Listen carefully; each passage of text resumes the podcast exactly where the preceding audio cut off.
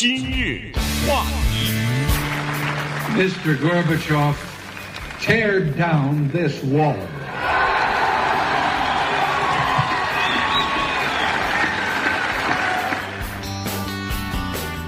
欢迎收听由钟迅和高宁为你主持的今日话题。刚才这段话呢，这句话是呃当时的美国的总统这个里根啊，雷根或者叫啊他呃发出的呼吁，让戈尔巴乔夫或者叫戈巴契夫呢呃把那个让这个呃东西柏林的围墙给拆掉哈。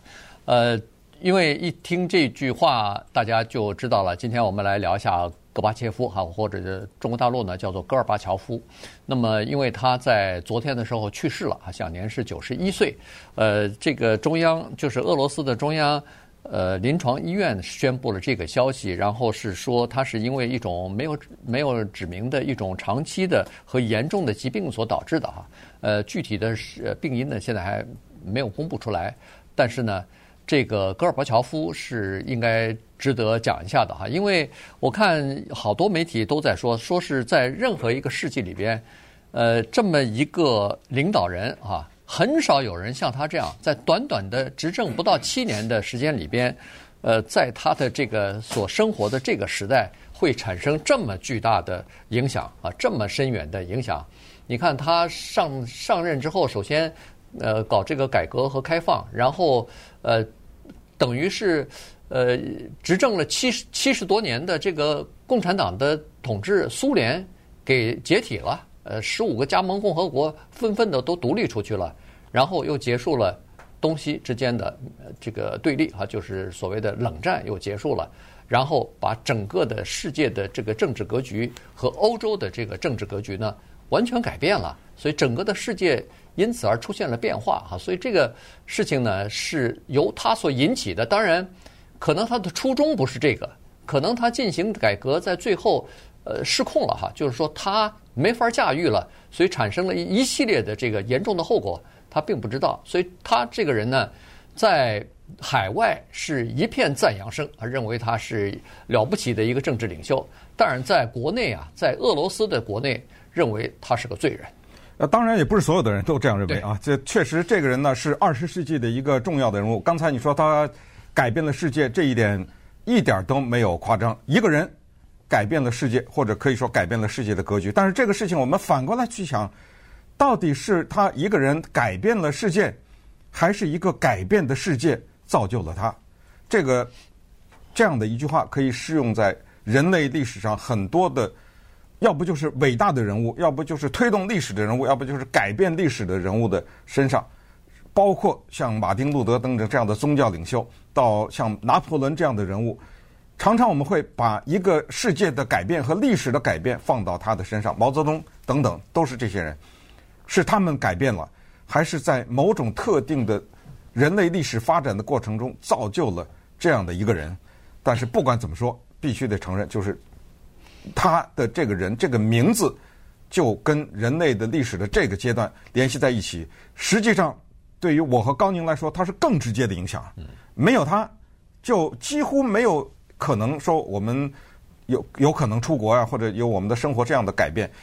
就在他当政了以后，所有的人不会俄语的人也都知道了 Glasnost，这个叫做 Perestroika，叫改革开放，也都知道了。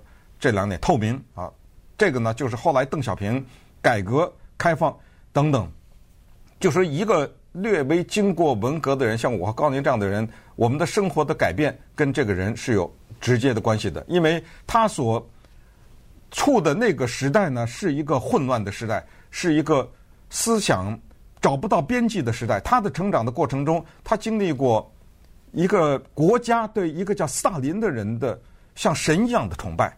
和这个人的轰然的从一个神的位置上的倒塌，他经历的那个时代呢，就是我们经历的那个信仰危机的时代。因为如果你不信上帝，像社会主义国家是无神论的国家的话，那么你的依托，你的精神依托叫做共产主义。但是当共产主义突然之间失去的时候，突然之间，他不再能够让你。扒住它，然后在水上浮着的时候，你失去这个信仰的时候，你要信什么呢？这个掉入到这样的一个空洞，这是一个失去方向的时代，这是一个失去理想的时代。八十年代再往前，至少还有个理想，解放全人类，对不对？到最后，突然之间，在改革开放的这样的大的洪流当中，我们意识到，我们所剩下的就是对金钱的崇拜了，再没有别的了。谁谁谁发了，啊，谁谁谁买了大房子了？你的理想是什么？我的理想是多赚点钱，这就是。对整个的格局的改变，但是同时呢，除了对社会主义国家、共产主义国家的人改变以外，他对整个世界的改变，他在他的手中终结了一个东西叫冷战呐。对呀，在他的手中终结了苏联长达将近十年的阿富汗的这种战争。他对宗教的这方面的改变，他是一个社会主义国家的无神论的国家的领导人，他去见了教皇啊。所有的这一切，对于一个没有经历过社会主义国家的人来说，这有什么呀？改革开放嘛，不就是一些嗯，把一些东西私有化嘛？教皇是一个人，你去一趟握握手，怎么着了呢？要想理解这个事情，你就把它套到中国就可以了，对不对？对。你能想象习近平去见教皇吗？你能想象他把苏联的一个就是 Gorbachev，把苏联这个著名的持不同政见者沙赫罗夫。让他自由，对不对？你能想象说中国把刘晓波给从监狱里放出来吗？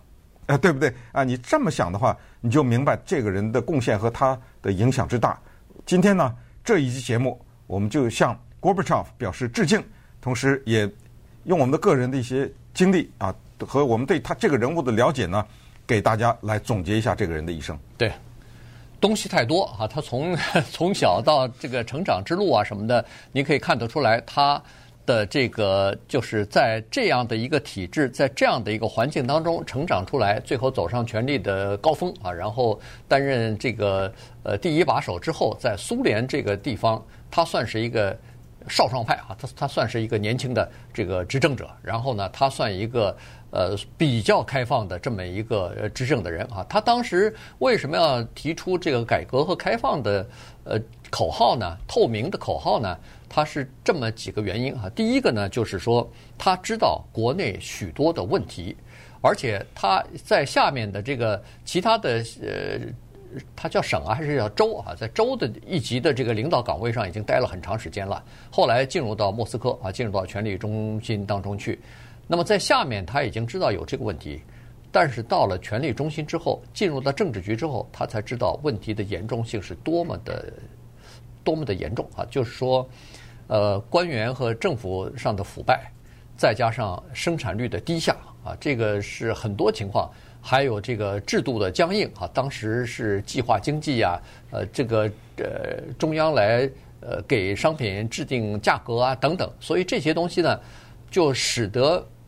它一方面，当时的苏联是一个超级大国，是一个核子大国；另一方面，它的这个经济啊，呃，非常的差哈，非常的糟糕，尤其是民用的商品是非常的匮乏，所以以至于很多的呃，现在大概都不不记得了哈，在八十年代七八十年代的时候，呃，在当时的苏联这个大街小巷，经常会看到人们排队。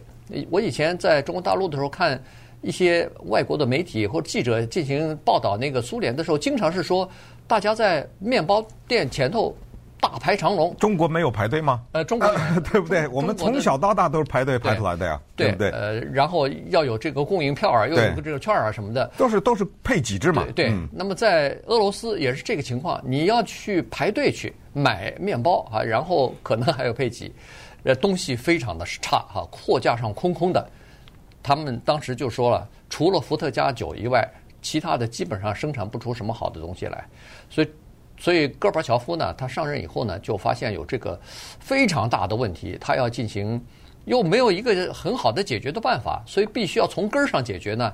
他就说：“咱们来，呃，动这个大手术吧。”结果在动大手术的过程当中呢，出现了一连串的他一开始所没有想到、意料不到的一些事情。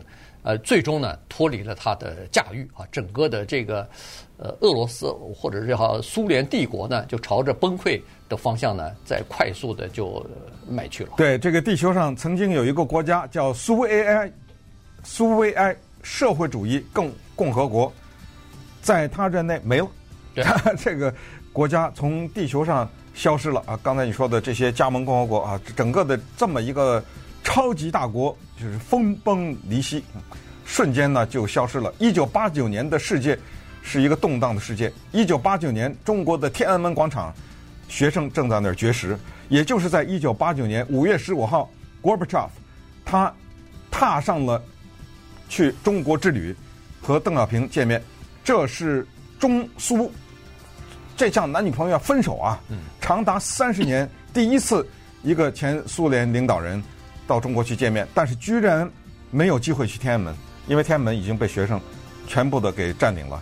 这就是这样的一个世界。那么邓小平从 Gorbachev 那里学到了什么东西？然后整个的世界的格局从一九八九年这个起点又发生什么变化？接下来我们继续的来，呃，Gorbachev 这个人。今日话题，欢迎您继续收听由中讯和高宁为您主持的《今日话题》。这段时间跟大家讲的呢是昨天刚刚去世的前苏联的最后一任领导人 Gorbachev 啊，这个戈尔巴乔夫。他呢是一个农民之子哈，他是出生在高加索地区的一个农民家庭，父母亲就是地地道道的农民哈，呃，种庄稼出身的。呃，当时呢，他出生的时，他出生的时候三一年，那个时候在当时的苏联呢是叫做集体农庄的时代啊，所以呢，呃，在后来的回忆录当中，就是别人写的这个回忆录回忆录当中呢，就说他出生的这个地区啊。其实原来是比较富饶的这么一个地方啊，但是后来因为这个叫做集体农庄制啊什么的，劳动力非常低下，结果把一个挺富的地方呢变成了一个非常贫穷、饥饥荒呃盛行的这么一个地方啊。据说有一些村庄里头经常会饿死人的，呃，而且一两岁的这个婴儿也是由于。呃，那个营养不足什么的，也是常常被饿死啊，所以当时情况还是很糟糕的。他的家里头也不富裕哈，这个他是住的是茅草屋啊，说是这个茅草屋加固的都是呃泥泥泥坯哈，然后再加上什么牛粪之类的，所以家里头既没有什么自来水，也没有厕所，反正就是这么一个农舍啊，就在这个地方呢，他长大了，但是还算好，就受过。教育还是不错啊，就是他上过中学，然后后来呢就到了呃莫斯科啊去上了这个大学，主修的是法律。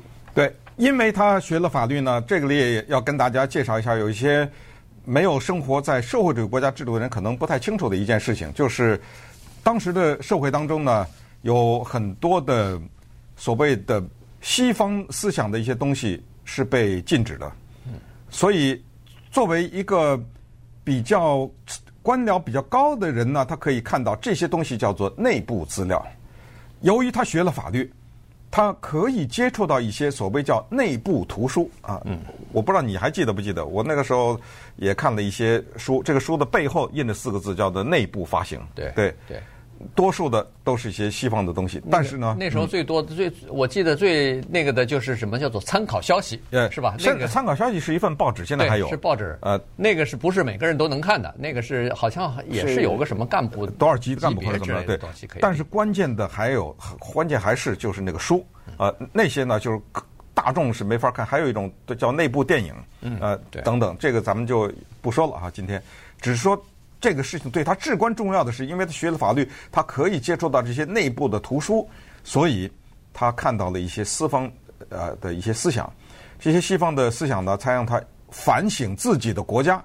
那么他这个时候反省自己国家，他看到的情况跟中国非常的像，就是文革期间的那个时候。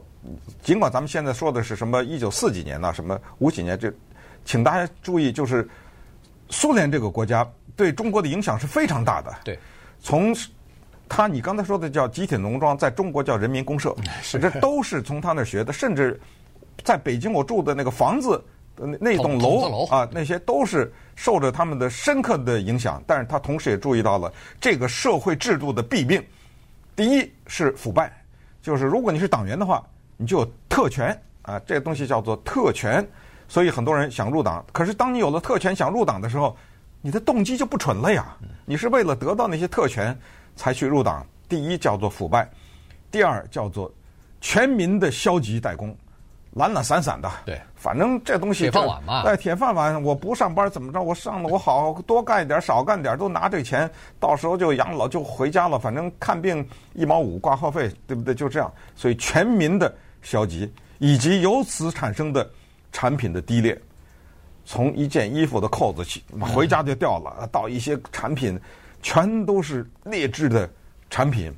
刚才你说了，除了伏特加酒以外，他看到了这个现象，然后就是大面积的匮乏，到商店里那货架子是空着的，然后买什么呃要这个票要那个票，然后这个月你的配额没了就没了的。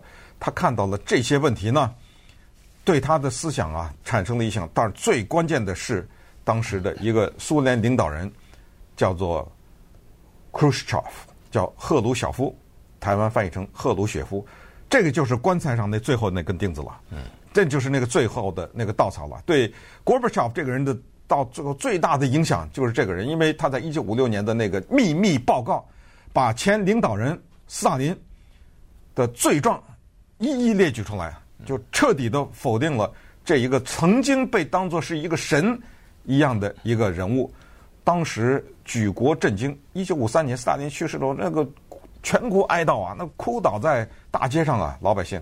到了一六五五六年的时候，领导人赫鲁晓夫就已经把这个人给全盘的否定了。所以后来戈巴乔夫自己在回忆录里面写了这么一行，他说：“我是谁？你要概括我的话，他说我是那个苏共二十大，那个当时叫，我是苏共二十大的孩子，就是在那个苏联共产党第二十次代表大会上，赫鲁晓夫否定了。”斯大林这个人物，那么同时也就坚定了戈巴乔夫这个人他要改革的这个信念。他认为计划经济已经不能再维持下去了，老百姓生活太苦了，要改革，要开放，要慢慢的向市场经济移动。对。他大学毕业，大学的时候认识女朋友哈，这个他们俩人是在这个跳 呃交际舞的时候认识的哈。认识以后呢，这是一个应该是城市里边的一个姑娘哈，所以呢带着她在，她不是在莫斯科上大学嘛，所以带着她，这是一个土包子，这是一个 呃高加索来的这么一个年轻人，你说，不上不是土包子啊，对对对，所以呢，女朋友带着她在这个呃。各个图书馆啊，带你见识见识，对这个博物馆啊，去到处去见识一下啊，所以给他实际上在呃俄罗斯的这个文化呃历史啊，也给他补了一课。后来他们两人结婚了，结婚以后这个我们普遍翻译成赖莎啊，赖莎，对对，他赖莎和他和这个 Gorbachev 哈结婚，一九五三年结婚，结婚以后呢，他他当然就毕业了，这个法学法律学好了以后，大学毕业以后呢，呃，显然他是没有留在莫斯科啊，因为。留在莫斯科本身就需要有一些背景的人才可以留得下来，他又是从边远的这个省份来的，所以他就到了地方上去了哈。到地方上第二年就当了当地的这个共青团的书记，这个就等于是奠定了他进入到政坛的第一步啊。然后他就在这个地方上一待就是二十二年，然后他就刚才说了，就是看到这些东西以后，他又学了农业，所以呢，在农业方面呢。呃，颇有研究啊，于是呢，就进行了各种各样的这个，呃，算是小的改革吧，啊，然后提高生产力啊，等等啊，看看能不能够改变当地民众的生活等等啊，所以后来从共青团的书记又变成政府的这个要员，最后当了党的呃一把手，在当地，那就等于是恨不得是美国的，就相当于一个州的州长了。我们中国可能在中国大陆就是省委书记，省委书记啊，对，大概就是这个职务。好了，他待的这个省呢？刚好是一个洗温泉的特别热，就是有很多著名的温泉在那儿。于是呢，他就有了一个方便的地方，就是迎来送往都是中央的高级的这个官员。所谓的高级，这就不是什么省委书记一级的了，这都是中央，比如说总理啊，什么书记处书记啊，甚至包括总书记这一级的人啊。所以呢，他就。呃，有这样的一个机会，可以露个脸儿、露个面儿，让人家知道哦，呃，戈尔巴乔夫在这儿啊，这个年轻人不错啊，等等等等哈。所以呢，他在这儿一连接过像什么柯西金当时的呃那个总理，哎，总理，像什么呃 KGB 的一些呃头目，像什么就是宣传部门的一些首脑，嗯，他都接待过。而这些人呢，后来都变成了他事业上的。叫做怎么说呢？就是就贵人了哈，就就赏识他，提拔他。最后呢，他在地方上待了二十二年之后呢，一下子调到中央去了。对这他这个呃，因为认识了这么多人呢，所以他的这个升迁之快啊，据说是在斯大林时代之后。论这个职务升迁之快，没人比得上他的。你想，他当总书记的时候五十四岁，对，等于政治局里面的人说，跟下一个年龄跟他之差就是二十岁，对，就再再也没有在这中间的这一个层次的人了。所以确实是一个奇迹。但是这个奇迹是怎么造成的呢？只能说是老天帮了他一下，因为在他做地方负责人的时候呢，他接待了。三个重要的人物，一个叫勃列日涅夫。嗯，勃列日涅夫呢，他有两把像扫帚一样的眉毛，这个可能大家对他的印象呃非常印象深。他是一个强者。后来呢，接下来的安德罗波夫、勃列日涅夫、安德罗波夫、切尔年科，然后才轮到是他。对，关键是那个安德罗波夫和切尔年科啊，都是一两年就死了。哎，哎。才轮到他呀！如果那些人再活个，这俩人任何一个人再活个十几年，没他的份儿啊！没错，对不对？所以这就是有的时候一个人的成功必须得承认，有一个看不见的手。你说，就谁让他就活了一年呢？对，呃，你像切尔年科就做了一年吧，就完了啊！对，切尔年科所以他呢，从地方到中央这个过程是很顺利，但是从中央到中央领导这个更是不可思议的呢，有。上天相助，你知道吗？所以，呃，他就几几年之内就跨越了啊、呃！几年之内，他唰的一下，他就跨越了。而且在这个跨越的过程当中呢，他还打败了一些对手呢。呃，这党内也不是那么简单的哈，这里面各有各的派系啊等等。所以，所有的这些呢，就造就了这样的一个人才。那么，当他坐上了这把椅子了以后呢，他面临的是一个非常复杂的一个国际形势和以及国内的叫做。满目疮痍啊，这么一个经济状况。那咱们再看看呢，他接下来大手笔的做了一些什么事情？今日话题，欢迎您继续收听由中讯和高宁为您主持的今日话题。这段时间跟大家讲的呢是昨天刚刚去世的呃前苏联的领导人戈巴乔夫哈，他这个上任以后啊，刚才我们说了他之前的这个事情哈，上任以后呢，他有一个事情是非常突出的，就是他不搞个人崇拜。在他的之前，几乎苏联的所有的领导人，大概长期以来基本上都是通过这个个人崇拜来掌握权力的哈。也就是说，他通过官方媒体的各种各样的宣传呐，在这个呃大街小巷有巨幅的这个宣传画或者雕像啊什么的，来让民众知道他呃这个个人哈。所以呢，他上台以后呢。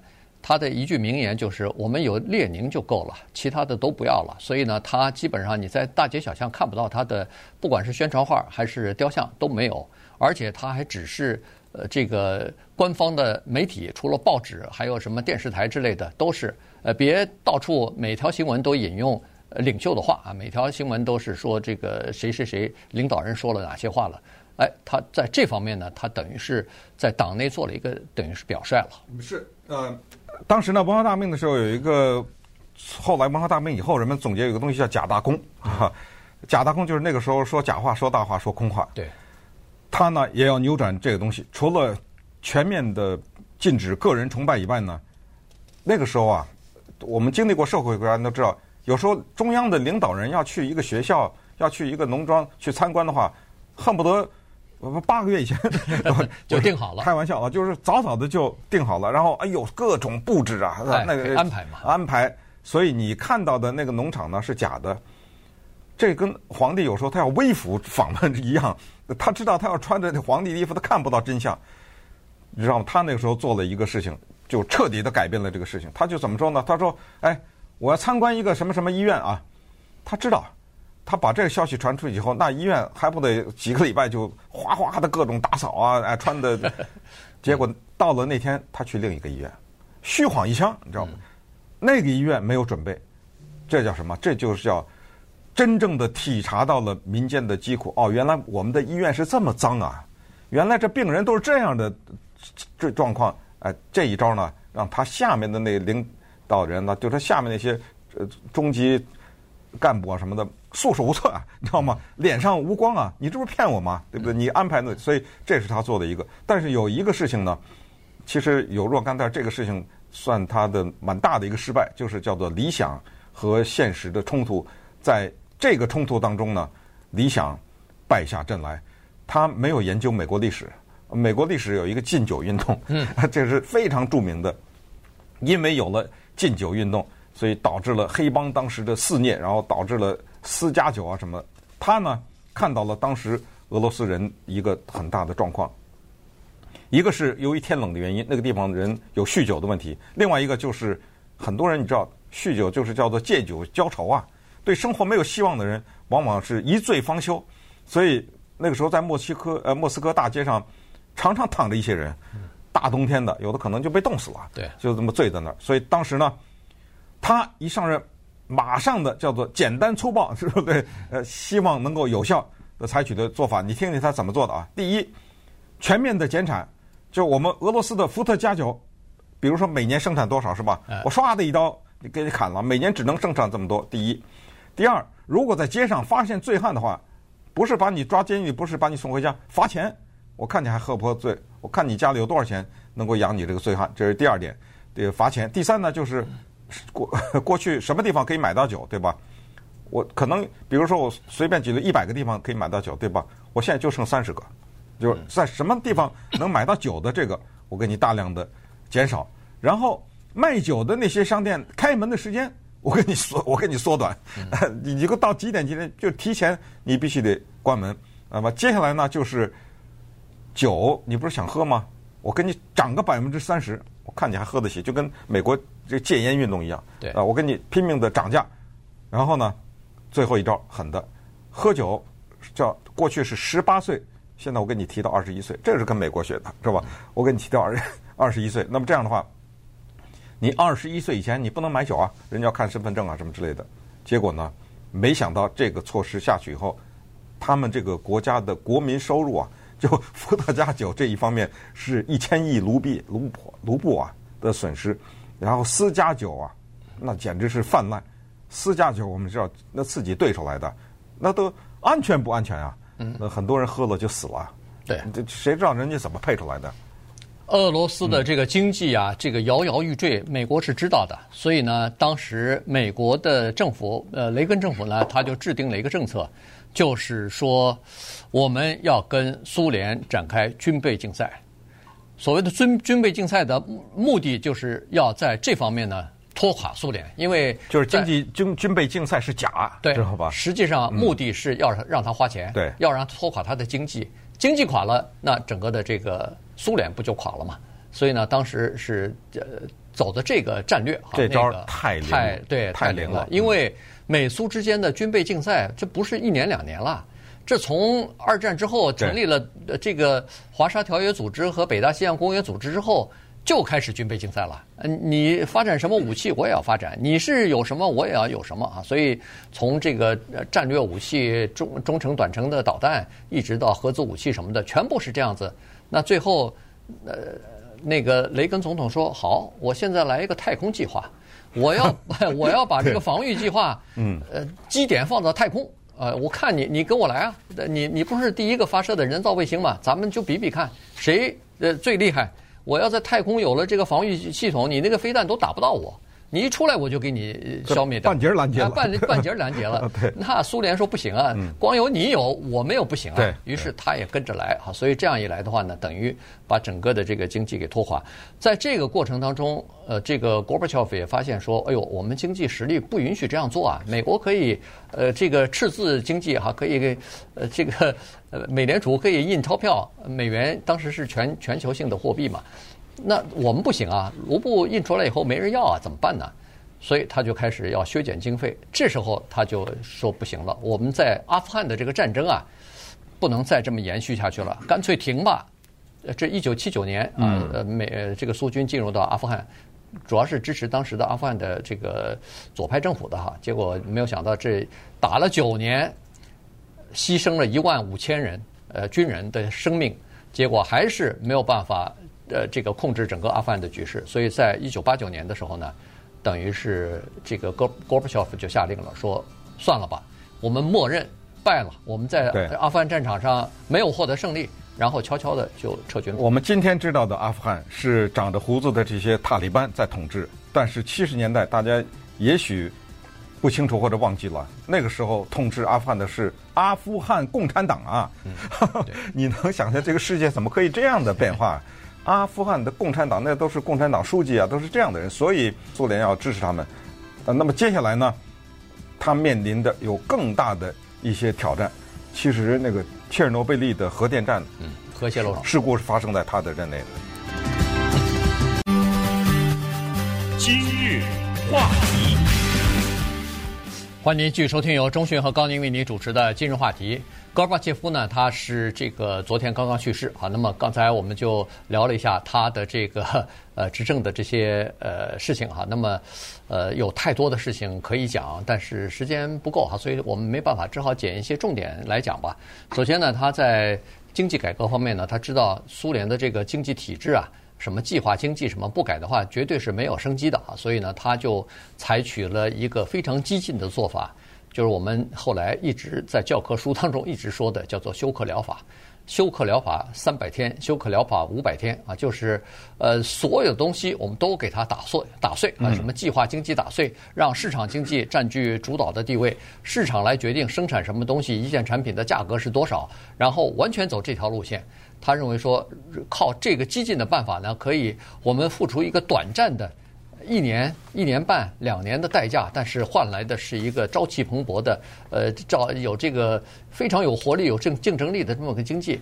但实际上呢，他想的太天真了啊！就是有很多的情况呢，就叫做很多的国有的财产就在这个瞬间，就在这个当口，一下子进入到那些寡头资本家的手里了。呃，政政府的财产、国家的财产、人民的这个钱财、财富，哎。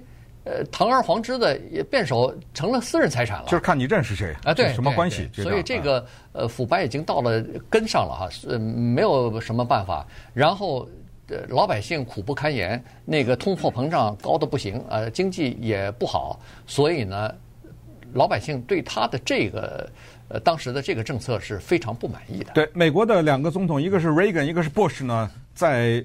对苏联这个事情，对冷战的结束和苏联解体这个事情起到至关作用的作作用。一个是 Ronald Reagan 呢，他是用军备竞赛拖垮了前苏联。然后接下来老 Bush 意识到了这个国家必须是盟友，所以他对这个国家进行大面积的经济帮助，给予什么最惠国待遇啊什么之类的，他也起了重要作用。就等于是一个人打了一巴掌，一个人又揉了两下，是这样的啊。因为他的前任 Reagan 呢。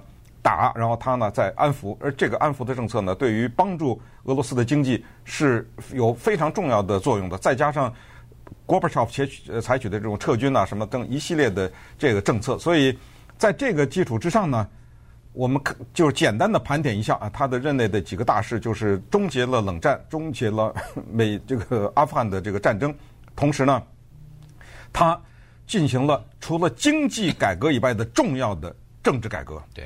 什么叫政治改革？就是投票，从地方到最高的中央。他是一九九零年变得不再是共产党书记，当什么总统了？嗯，靠怎么当的？投票，他得了多少票？百分之五十九啊，就这么老百姓一张一张票把他给投出来的。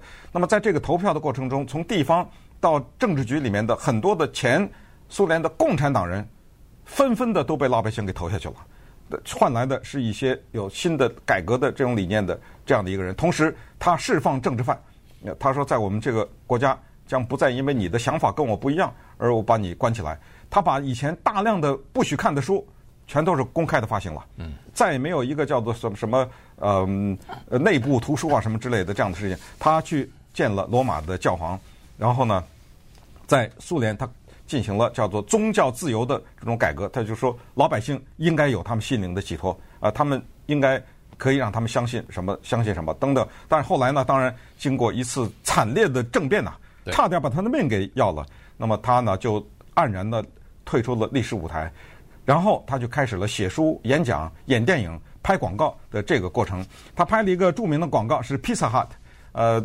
这个 Pizza Hut 的这支广告呢很有意思，就是我们看到呢，他带着他的那个外孙呢，特别可爱的一个小女孩呢，去到 Pizza Hut，再去吃饭，坐下来，哎，一坐下来，人认出来了，认出来说：“哎呦，这不是那个 Gorbachev 吗？”对。那么这个时候呢，呃，俩人在坐在旁边就吵起来了啊。一个人说：“就是这家伙，他把我们经济给搞坏了。”另外一个年轻人说：“那不叫搞坏，那叫机会。”然后这个时候呢，还有这个这个胖的男的又说了：“就是这个家伙把我们国家这个政治搞得这么不稳定。”然后那个年轻人说：“不叫不稳定，这个叫做自由。”那那个人那个人不对，就是这家伙把我们国家给弄乱了。然后那个年轻人不，这不叫乱，这叫希望。然后这个时候，旁边一个老太太实际在忍不住了，哎呀，你们吵什么呀？你没看到这个人为我们做的事情吗？没有他，咱今天能吃上披萨哈。然后这个时候呢，满场就发生了这个声音啊，向郭伯乔夫致敬，向他致敬。